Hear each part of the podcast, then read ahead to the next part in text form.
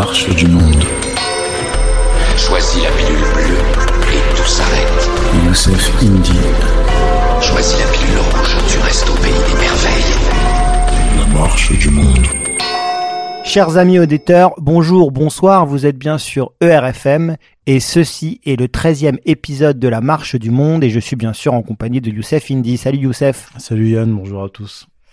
Pour ce 13e euh, numéro, une fois n'est pas coutume, nous allons parler euh, du conflit qui fait rage en Ukraine. Euh, on entend des analyses un peu partout sur des blogs euh, de différents spécialistes militaires, géopolitiques, euh, même anthropologues. tout le monde y va de son commentaire et c'est vrai que ce sont souvent un peu toujours les mêmes arguments que l'on entend. et c'est pour ça, Youssef, que j'ai trouvé ton dernier article sur la notion d'ennemi dans le judaïsme vraiment passionnant, puisque tu vas sur un terrain, bon, on peut le dire, un terrain dangereux, mais passionnant, puisque tu es, je crois, le seul euh, euh, à, à, prendre ce chemin, euh, d'essayer de, d'expliquer en fait ce conflit via l'angle eschatologique. Euh, oui, alors hein, ce que j'ai voulu développer dans cette dans cet article, donc la notion de, d'ennemi dans, dans, le judaïsme, bon, la, notion la, la notion d'ennemi. Euh, elle peut se, elle peut se décliner. Je, je le fais dans, dans l'article. Je, je, parle de d'ennemis circonstanciels. J'explique que les États euh, euh, qu'ils soient euh, laïcs ou euh, les royaumes chrétiens ou l'Église catholique ou les royaumes ou, musulmans ou le ou le califat. En gros toutes les tout, tout, toutes les puissances politiques étatiques n'ont que des ennemis circonstanciels et euh, en étudiant le judaïsme, euh, ce que je fais depuis euh, maintenant quelques années, je me suis rendu compte que dans le judaïsme, il y avait une notion d'ennemi qui était tout à fait différente. Est-ce que tu peux donner des exemples quand tu dis que, par exemple, dans le christianisme et l'islam, on parle d'ennemis circonstanciels et, et d'alliances peut-être possibles entre différents, différentes religions? Est-ce que tu peux nous donner des exemples? Alors, on, nous dit, on nous présente souvent euh, le monde musulman comme un bloc euh, et le monde chrétien euh, comme un bloc antagoniste et même ontologiquement opposé. Alors que lorsqu'on se penche sur l'histoire réelle des États musulmans et des États chrétiens, on constate de nombreuses alliances croisées. Euh, on a par exemple, je donne dans l'article des, des, exemples très précis, euh, entre Charlemagne et euh, Harun al-Rashid au, au 9e siècle, puisque de son côté, Charlemagne avait comme, disons, puissance concurrente, voire ennemie, l'empire chrétien d'Orient, donc à Byzance, que la puissance califale de l'époque abbasside contenait, et euh, les Abbassides de leur côté, donc Harun al-Rashid en particulier, avaient comme euh, ennemi une survivance euh, des Omeyyades en Espagne que qu'ils voulaient donc Harun al-Rashid que, Charlemagne contienne. Ensuite, durant la période des des, des croisades, je donne un certain nombre d'exemples aussi de, de chrétiens alliés à des musulmans contre opposé à d'autres chrétiens alliés à d'autres musulmans. Aussi, on a par exemple au début du euh, XVIe siècle, après la Reconquista, une alliance entre l'Espagne catholique et euh, le Maroc musulman contre euh, euh, les Ottomans. C'est pour ça d'ailleurs que les Ottomans n'ont jamais pu conquérir euh, le Maroc. Ils se sont implantés au Maghreb, mais mais jamais euh, mais jamais au Maroc. On a euh, le roi de France, François Ier, qui s'allie à Suleiman le, le Magnifique, turc. des exemples comme ça, il y en a. Euh... Mais est-ce qu'on peut, est-ce qu'on peut, euh, en contre-exemple et pour euh, pour la pour alimenter notre discussion, euh, que penser du djihad? Parce que le djihad, c'est quand même une guerre radicale, intégrale contre tous les infidèles. Non, non, non. Le, le, le djihad originellement, il y, y, a deux djihads. Il y a le petit djihad qui est justement le, le combat le combat euh, matériel, le, militaire, et le, grand djihad, on appelle djihad al-nafs, c'est-à-dire le, le, djihad contre, contre l'ego, contre les passions. Euh, et, euh, dans l'histoire de, de l'islam, si on remonte aux origines, donc à l'époque du, du, prophète, je cite dans, dans l'article des, des épisodes très précis et même même le Coran où en fait il est question de, de combat contre les polythéistes qui mm, arabes qui attaquent les musulmans, donc qui sont en guerre contre les musulmans. Mais à l'époque, il y avait des pactes euh, de non-agression, disons, entre euh, les musulmans et certaines tribus polythéistes. Et d'ailleurs, je cite un passage du Coran qui dit que euh, le, les pactes sont dénoncés vis-à-vis de, des tribus polythéistes qui ont violé les pactes et qui se sont alliés aux ennemis des musulmans. On a même un passage du Coran qui dit que si l'un d'entre eux, un des combattants euh, polythéistes, donc que vous combattez, cherche refuge auprès de vous, accordez-lui refuge afin qu'il puisse entendre les paroles de Dieu, car euh, il, est issu d'un peuple euh, d'ignorants. Et ramenez-le à son lieu de sûreté. Ce que je voulais montrer par là, c'est que ni dans le christianisme ni dans l'islam, il n'y a d'ennemis ontologiques. Le polythéiste n'est pas un ennemi ontologique de, de l'islam. De même que les juifs et les chrétiens ne sont pas euh, des ennemis euh, tout court des musulmans, à moins que cela n'attaque les musulmans. Et peut-être aussi euh, le fait que ce, ce, ce, sont deux religions universelles qui n'ont pas pour but finalement de, de, détruire les infidèles, mais d'en faire des, de convertir. des convertis et d'en faire des frères oui. finalement. Alors le l'objectif du christianisme naturellement est de convertir euh, les non-chrétiens au, au, christianisme, à commencer par les euh, par les juifs. Euh, le le Coran invite à diffuser le, le message, mais bien sûr, tout comme dans le christianisme, pas à convertir de force, parce que d'ailleurs même les juifs qui vivaient sous un pouvoir chrétien en Europe, par exemple, durant tout le Moyen Âge, n'ont pas été contraints à la conversion, sauf sauf exception.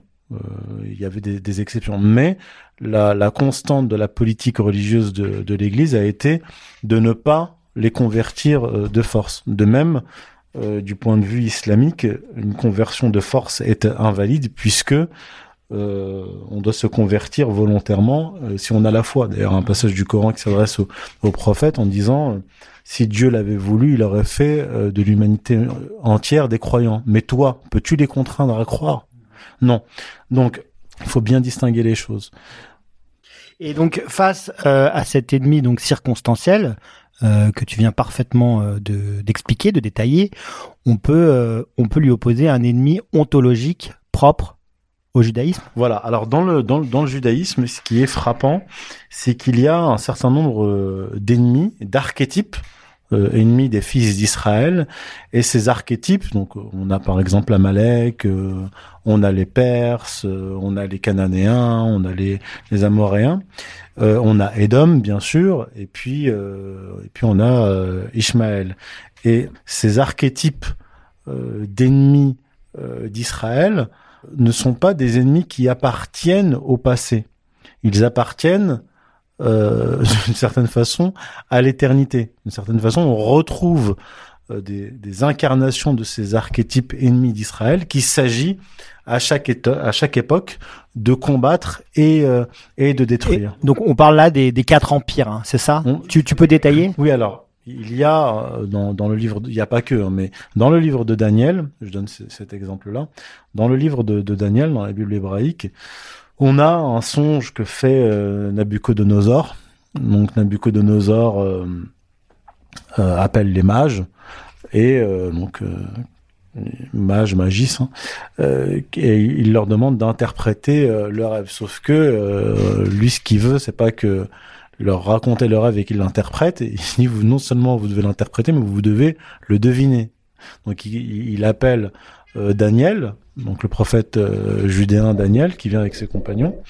Donc Daniel, euh, grâce à Dieu, il a la connaissance de ce de, ce rêve et donc c'est une statue, une statue euh, qui a la, donc la statue d'un homme et euh, chaque partie du corps, la tête, le buste, les jambes, euh, les pieds, correspond à un empire. Donc l'empire babylonien qui doit tomber, l'empire euh, des euh, Mèdes, l'empire euh, perse et l'empire romain. Édom. Édom. Alors Édom, on le retrouve aussi dans, dans, dans la Genèse, puisque Édom, c'est le surnom d'Ésaü, Ésaü qui est le frère de Jacob. Et dans, euh, dans la tradition rabbinique et talmudique, Édom, c'est Rome. Et Rome devient, euh, donc se convertit au, au, christianisme, et par conséquent, dans la tradition euh, talmudique et, et rabbinique, euh, Édom et Rome, Rome c'est l'Europe, l'Europe c'est la chrétienté, et il s'agit de détruire cette chrétienté. Donc euh, l'Occident. L'Occident, bien sûr. Et, euh, et, et, il y a euh, également, comme je l'ai dit, Ishmaël. Alors Ishmaël, c'est le frère, donc le fils d'Abraham et le frère d'Isaac, et qui est l'ancêtre des Arabes, et donc par extension l'ancêtre des musulmans, qu'il s'agit aussi de détruire. Donc en fait, dans, dans, la Bible hébraïque, puis dans la tradition talmudique et, rabbinique, on a toute une série d'ennemis qu'il faut détruire et continuer à détruire jusqu'à aujourd'hui. Alors je, je, donne un exemple pour qu'on, un exemple très très concret. On a Benjamin Netanyahou, premier ministre de, de l'État hébreu, qui se rend euh, en 2017 auprès de, de Poutine à Moscou et euh, il demande à Poutine en fait de chasser l'Iran euh, de, euh, de Syrie et l'argument qu'il apporte à Poutine c'est que dans le livre d'Esther dans la Bible hébraïque eh bien les Perses à l'époque qui sont les ancêtres des Iraniens d'aujourd'hui ont voulu exterminer soi-disant les les Juifs et que donc ça fait d'eux une figure d'ennemi ontologique et donc éternel de l'État d'Israël qu'il s'agit encore et encore de de de détruire. Et je rappelle au passage que les, euh, les rabbins oublient quand même que ce sont euh, les Perses qui euh, qui ont fait reconstruire le, le temple de de Jérusalem et qui ont rapatrié, même s'ils le voulaient pas puisqu'ils vivaient très bien à Babylone, rapatrié les, les Judéens sur sur leur terre. Donc ça, on, on met ça de côté.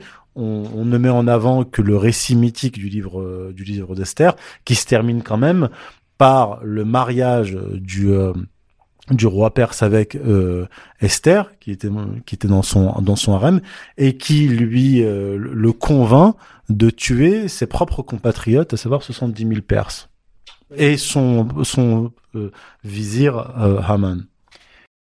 donc Benjamin Netanyahu qui est aussi très influencé par le le rabbinat. Donc mais, mais, mais pas seulement Netanyahou, pas seulement l'État hébreu, pas seulement les rabbins, mais aussi des intellectuels juifs, euh, même athées, qui poursuivent en fait, qui, qui prolongent cette vision du monde, notamment Bernard Henri. Oui, Bernard Henri qui est un peu une, une boussole hein, pour euh, pour comprendre un peu euh, ce qui se passe, les enjeux, et tu en parles d'ailleurs très bien, et tu évoques ce livre qu'il a écrit, L'Empire et les Cinq Rois. Oui. Alors en fait, les, les Cinq Rois il fait référence à cinq rois amoréens que Josué, donc qui prend le relais de, Moïse, puisque Moïse n'a jamais vu la Terre Sainte, euh, donc c'est Josué qui devient le chef politique et militaire des, euh, Hébreux sortis d'Égypte. Et dans le récit biblique, Josué, euh, obéissant à Yahvé, extermine la population autochtone de, euh, de, Terre Sainte. Et donc, dans cette euh, conquête, il y a cinq rois amoréens qui, euh, qui, qui vont se réfugier dans une grotte parce qu'ils sont vaincus. Et Josué les déloge, il les fait sortir de la grotte, il leur met le pied sur sur sur le cou et euh, il dit donc aux, autres aux Hébreux qui sont avec lui de ne pas craindre, de mettre eux aussi leur, pied sur le sur le cou et de les exécuter. Donc il les euh, il les exécute. Et en fait, euh, là on a encore un exemple d'ennemi ontologique. Euh, pour BHL, les cinq rois qu'a vaincu euh, Josué sont aujourd'hui euh, donc euh, les États euh, sunnites, l'Iran, la Turquie d'Erdogan, la, la, Russie de Poutine et la Chine de la Chine impérialiste comme comme comme les, États, comme les États autoritaires qui ne sont pas encore tombés du côté de voilà, la, la, démocratie. Voilà. Et donc il donc son livre s'appelle L'Empire et les cinq rois et pour lui qu'il a écrit quand? En 2018. Oui, c'est récent. Ouais. Oui, c'est récent. Et donc lui, ce qu'il dit, c'est que l'empire c'est les États-Unis et le monde occidental. Donc en fait, c'est là qu'on voit qu'il y a une jonction entre l'eschatologie juive et euh, l'hégémonisme états-unien, puisque en fait euh, il, acte l'intégration de l'Europe à cet empire euh, américain qui, selon lui, doit combattre ces, ces cinq rois.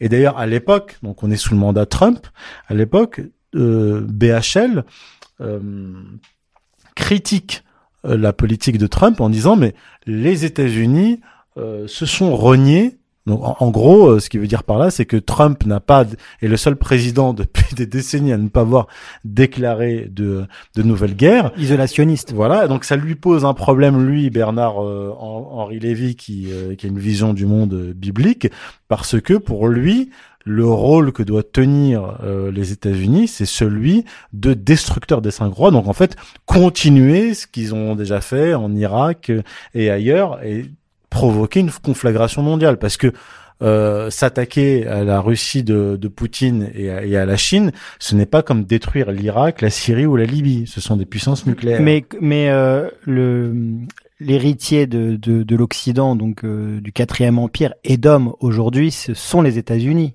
Donc comment expliquer que euh, ils se ils, ils se servent de cette puissance euh, pour euh, Alors, réaliser en fait euh, ce, ce schéma biblique a- alors euh, déjà, euh, selon les rabbins, l'interprétation n'est pas les- n'est pas la même, parce que certains vont, vont vous dire que Edom c'est l'Europe et qu'il s'agit de détruire l'Europe. Ils parlent très peu des, des États-Unis. D'autres rabbins vont, vont dire effectivement les États-Unis c'est Edom, c'est l'héritière de de Rome, ce qui est faux. Parce que même les, les pères pèlerins, quand ils arrivent en Amérique, ils considèrent l'Amérique non pas comme la nouvelle Rome, mais comme la nouvelle Jérusalem. Bon, je ferme la parenthèse, c'est Mhm. pas la question. Mais du point de vue d'un BHL ou, euh, ou d'un rabbin ou du lobby pro-israélien, euh, l'objectif, c'est d'envoyer euh, les États-Unis dans une mort certaine, dans une guerre nucléaire qui détruira effectivement les États-Unis. Ça fait partie de leur objectif, puisque selon eux, pour que le règne d'Israël advienne, il faut que toutes les grandes puissances disparaissent, y compris les États-Unis.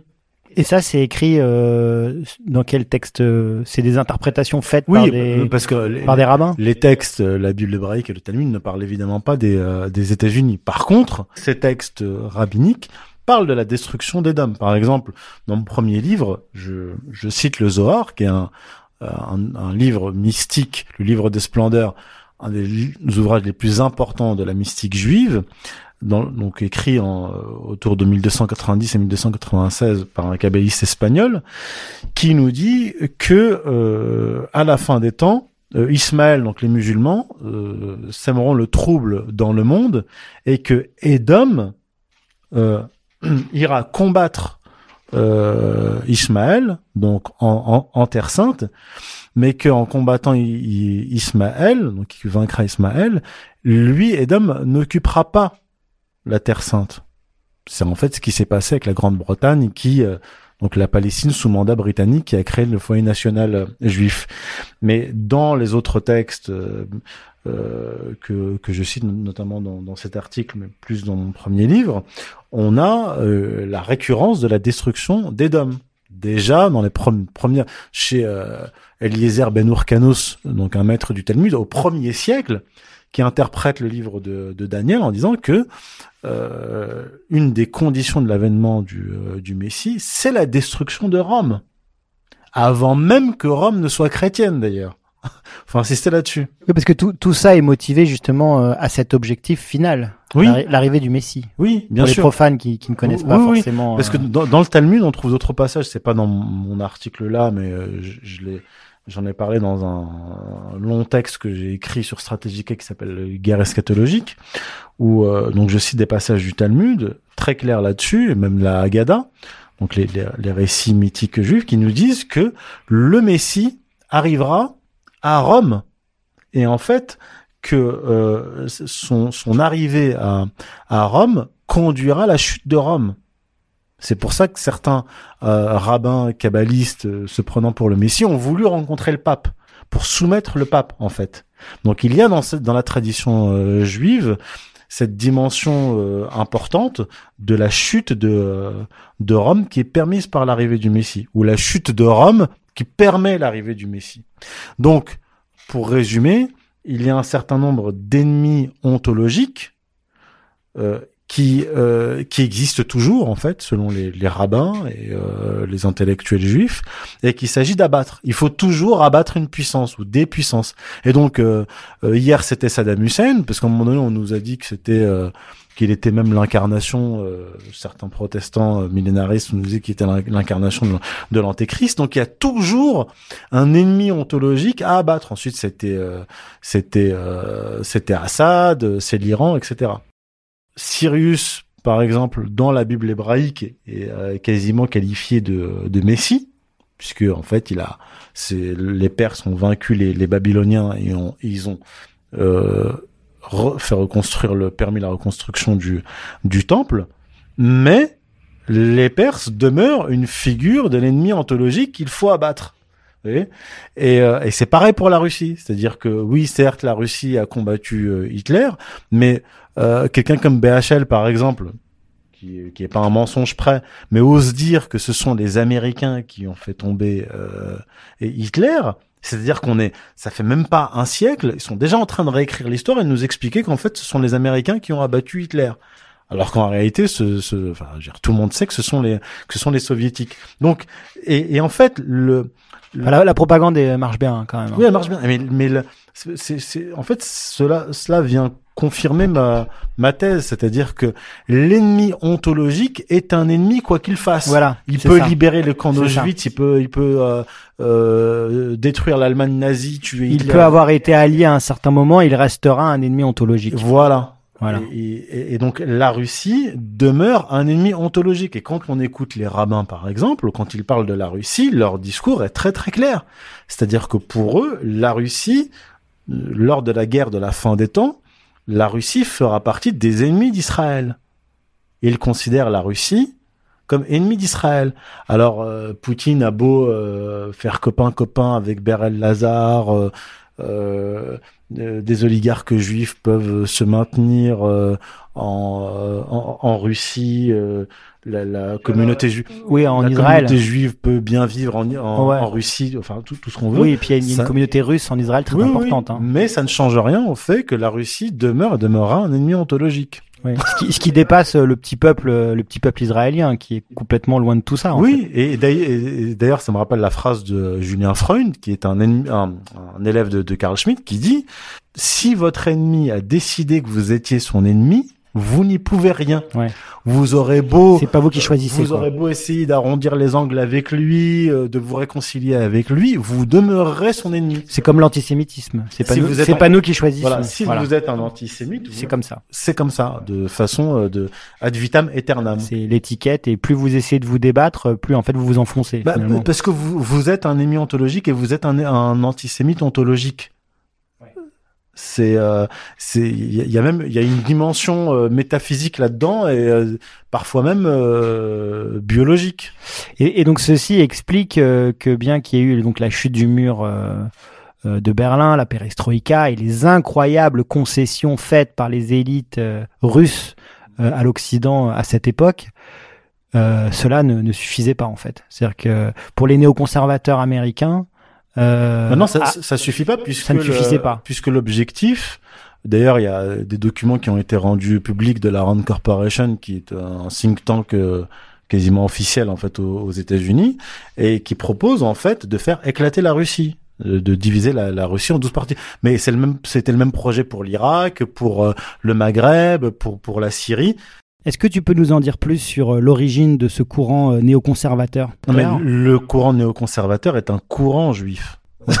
il est, il est, il est. Ce sont euh, les fameux straussiens. Oui, c'est les Straussiens, c'est les. euh, ce sont Est-ce que tu peux nous en parler un peu? Oui, alors ce sont en fait des intellectuels euh, qui viennent d'Europe, des, euh, des juifs de- d'Europe, qui se sont installés euh, aux États-Unis euh, et qui sont. Alors il y en a encore qui sont vivants, je crois. Norman Podoret, c'est toujours euh, toujours vivant. Et il y a Wolfowitz, non Qui est un Oui, c'est un. c'est- Oui, c'est c'est un ancien secrétaire d'État américain, euh, Oui, oui, un faucon Oui, qui était en- derrière la guerre en Irak. An- anti, anti-russe virulent. D'ailleurs, c'était c'était lui qui dès 93 disait euh, on doit euh, capitaliser, tirer un maximum de bénéfices de euh, de la chute de la Russie actuelle.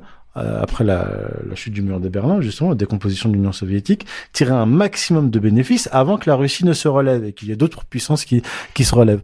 Donc, on, ce sont des, euh, des juifs d'Europe centrale, trotskistes, installés aux, aux États-Unis, qui se sont, qui ont fait un virage à droite, en fait. Ce sont des anciens trotskistes passés euh, en gros à l'extrême droite et qui sont tous en fait des pro-israéliens fanatiques.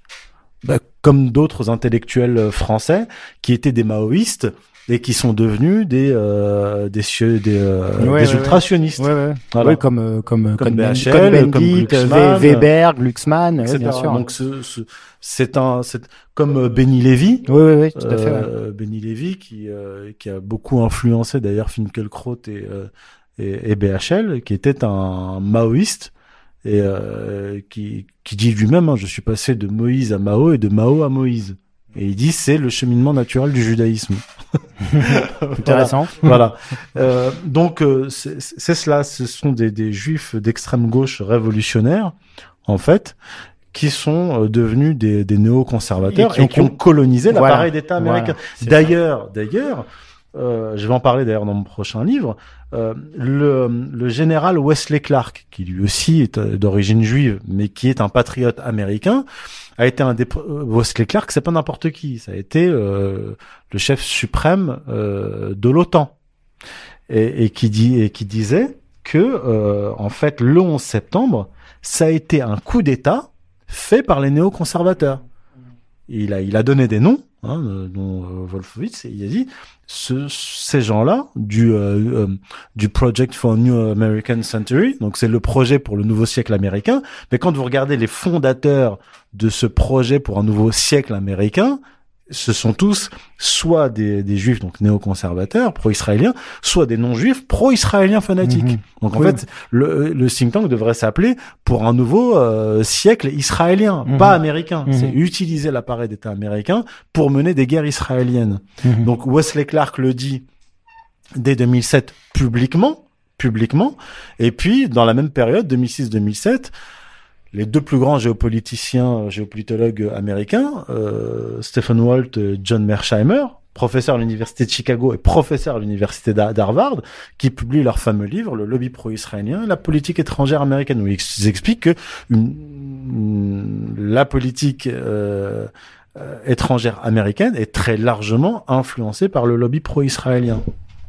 Et, euh, et donc ce courant a fait des petits, on peut parler euh, de l'incroyable parcours de Victoria Nuland, qui est euh, qui est qui est en première ligne sur le dossier ukrainien. Alors Victoria Nuland justement est est mariée à un néoconservateur. Alors je crois que c'est je crois que c'est Norman Podorets ou, ou, je crois d'origine ukrainienne. C'est Robert Kagan. Voilà Robert Kagan. Voilà. Donc Robert Kagan qui est un néoconservateur euh, juif et euh, il fait partie des fondateurs du, du Project for New American Century. Et donc elle, cette Victoria Nuland, donc, donc pour ceux qui ne connaissent pas, hein, c'est celle qui avait dit euh, "fuck de EU" euh, dans un dans une conversation téléphonique euh, piratée par les Russes. Euh, et c'est elle qui distribuait les petits pains euh, pendant la révolution du Maïdan en, en 2014. Hein, pour ceux qui ne situent pas. Enfin là, on est vraiment sur euh, le. Elle est sous-secrétaire aujourd'hui, sous, je crois sous-secrétaire d'État dans l'administration Biden. elle occupait déjà un poste. Parce que c'est ça qu'il faut dire. Hein, il faut expliquer aux, auditeurs que le, le, retour de Biden, c'est un deuxième coup d'État néoconservateur au sein de l'appareil américain. Je veux dire, ils ont ils ont ils ont réussi à écarter Trump, bon dans des conditions que tout le monde connaît, hein, euh, plus que plus que louche. Et, euh, et donc euh, derrière Papy Papy Biden, en fait, vous avez la forêt néoconservatrice. Oui, oui. Et Anthony Blinken, euh, c'est Anthony même Blinken, bien sûr. Bah, lui, Il, est, il, est, il est relativement jeune, mais il appartient au même au même groupe. C'est la même tendance. Bon bref, on retrouve tous les faucons néoconservateurs. donc il y a une parenthèse Trump qui a déploré d'ailleurs BHL et puis euh, l'arrivée de Biden euh, au pouvoir, c'est effectivement euh, le coup d'État néoconservateur qui se qui, qui, se confirme et on reprend de plus belle. Biden dès le début de son mandat euh, il relance la crise ukrainienne C'est dès ça, les débuts. c'est ça, parce qu'en fait, il y a eu, euh, il y a eu donc le- la, la première, euh, enfin, c'est peut-être pas le premier étage, mais peut-être le deuxième étage de la fusée, donc c'était, euh, euh, c'était le Maïdan, hein, Oui, bien avant la 2014, hein. révolution colorée euh, en 2000, euh, 2005, 2005, 2004, oui, 2005, avec, ouais. oui, oui.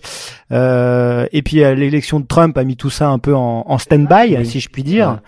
Et puis bon, ils ont ré- bon, et puis euh, Trump, Trump écarté, Biden revenu aux affaires, euh, on a pu reprendre Voilà, le, pro- projet de plus belle. Et là, on, en est euh, aux prémices peut-être d'une Voilà. troisième guerre mondiale. Voilà, donc euh, les néoconservateurs mènent une politique euh, hégémonique, donc euh, américaine hégémonique, mais couplée avec un projet, c'est-à-dire que le, le projet israélien qui est fondamentalement eschatologique euh, se couple parfaitement avec cette politique euh, hégémonique américaine, elle-même pilotée en bonne partie par des néoconservateurs qui sont euh, pro- pro-israéliens. Donc en fait, on ne peut pas comprendre la politique étrangère américaine sans euh, comprendre les visées eschatologiques et, et géopolitiques euh, de l'État d'Israël et même euh, du judaïsme politique.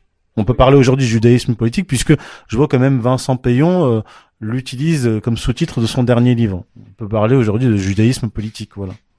Et donc, qu'est-ce qu'on peut dire euh, au vu de l'actualité là sur le front ukrainien, puisque les, dernières nouvelles nous donnent à penser que, les Russes se dirigent vers une victoire, hein, notamment avec la bataille de Bakhmut, qui semble être une victoire décisive au, à entendre certains spécialistes militaires, hein, euh, et pas des militaires russes, hein, plutôt américains, euh, qui sont lucides sur euh, la question. Comment tu vois les choses, toi, évoluer là?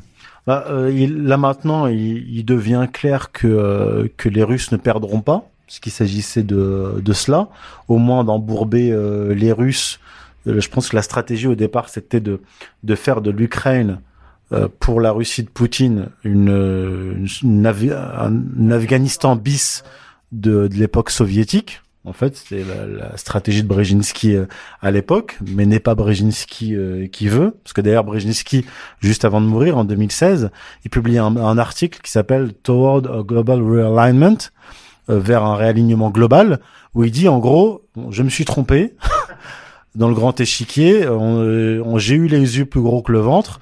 Les En voyant la mort arriver, il se, il se repentit peut-être. non, c'est même pas ça, c'est qu'en fait, il voit la réalité euh, multipolaire, et il comprend que pour les États-Unis en tant que il dit nous sommes toujours une super une grande puissance, mais nous ne sommes plus l'hyperpuissance, la superpuissance qui domine le monde.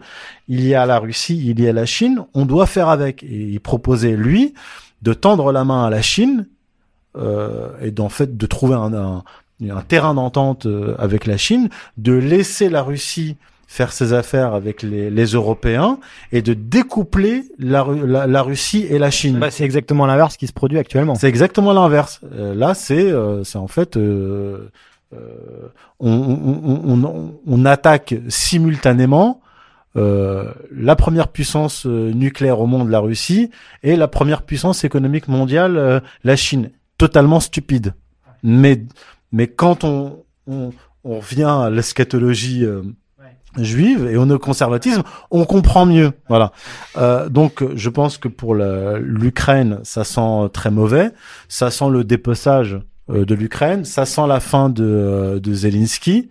Je pense que bon, euh, les Russes prendront ce qu'ils veulent de, de, de l'Ukraine. On voit déjà les Polonais qui, qui lorgnent sur une partie de l'Ukraine, la Hongrie euh, et, et également. Mais mais c'est pas pour autant que la, la guerre euh, va se terminer, parce que une fois que les Russes auront obtenu leur victoire en Ukraine, Il y aura d'autres foyers. oui, et puis Comme en Géorgie, par exemple. Oui, et puis là, donc là, il y a le foyer géorgien qui, qui s'allume. On voit les dirigeants polonais qui ont une politique euh, suicidaire, qui euh, et, et qui pourraient être poussés par les l'OTAN Oui, et les, pourrait et les la nouvelle, la nouvelle Ukraine, quoi. Oui, euh, c'est- ils, ils, euh, ils sont bien partis pour, en tout cas. Ouais, Les- très, inqui- très inquiétant. Les Polonais sont, sont bien partis pour, mais les Polonais comptent sur l'article 5 de, de la, ch- de la charte de, l'OTAN qui prévoit le, l'entrée automatique des membres de l'OTAN dans la guerre. Mais c'est pas sûr du tout.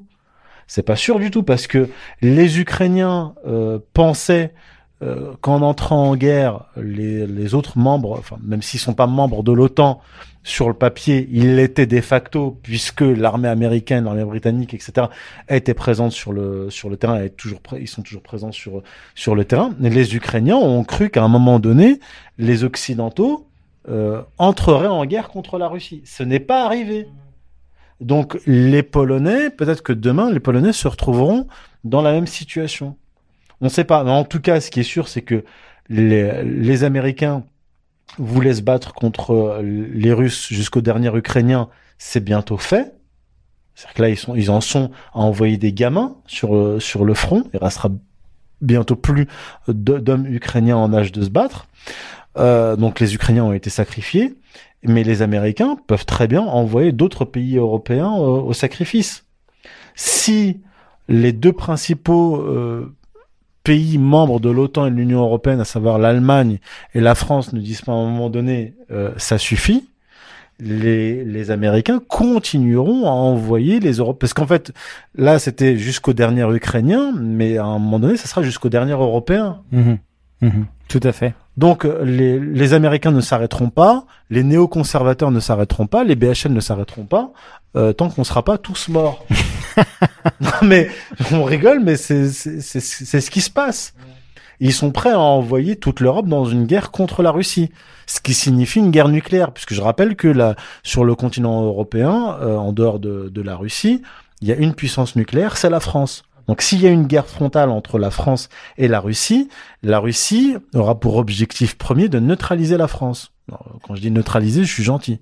Bah merci euh, Youssef pour euh, ces éclaircissements, cette analyse. Bah, de rien. Euh, c'est passionnant. Ce prisme eschatologique euh, donne vraiment un éclairage euh, euh, très intéressant à ce conflit et permet franchement de comprendre. euh, Bah non, de moi j'invite tous les géopoliticiens euh, qui, qui m'écoutent euh, à, à venir un peu sur ce terrain-là, puisque de toute façon, à un moment donné, euh, euh, les analyses vont. euh, C'est vrai qu'on tourne un peu, on tourne un peu en rond là sur les analyses. Puis, ok. euh, voilà. Merci à tous, merci euh, chers auditeurs de nous avoir écoutés. Euh, vous le savez, euh, on continue le combat. Euh, ER, ERFM euh, euh, sont les dernières voix euh, un peu dissidentes encore autorisées, donc euh, votre aide est vraiment la bienvenue et pour cela, rien de mieux que le financement participatif. Euh, N'hésitez pas euh, à vous rendre sur le site dédié à cela et à nous aider pour nous donner un peu de visibilité et nous permettre de continuer le combat. Nous avons plein plein de projets, plein d'envies. Euh, on a juste besoin d'un peu d'argent. Voilà. Merci à tous. Merci Youssef. Merci à et euh, à très vite. Salut à tous. marche du monde. Choisis la pilule bleue et tout s'arrête. Youssef Indy. Choisis la pilule rouge, tu restes au pays des merveilles. La marche du monde.